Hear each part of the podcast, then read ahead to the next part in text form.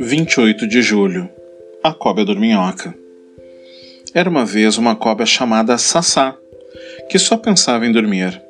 Ela não podia se encostar que já pegava no sono. Sassá, vamos brincar! convidava a Julieta. Nem pensar, eu preciso dormir. Estou caindo de sono, respondia a cobra. Assim os dias passavam, e muitas vezes Sassá nem percebia que as coisas mudavam ao seu redor. Certo dia, ao acordar de mais um longo sono, a cobra percebeu que um silêncio pairava na floresta.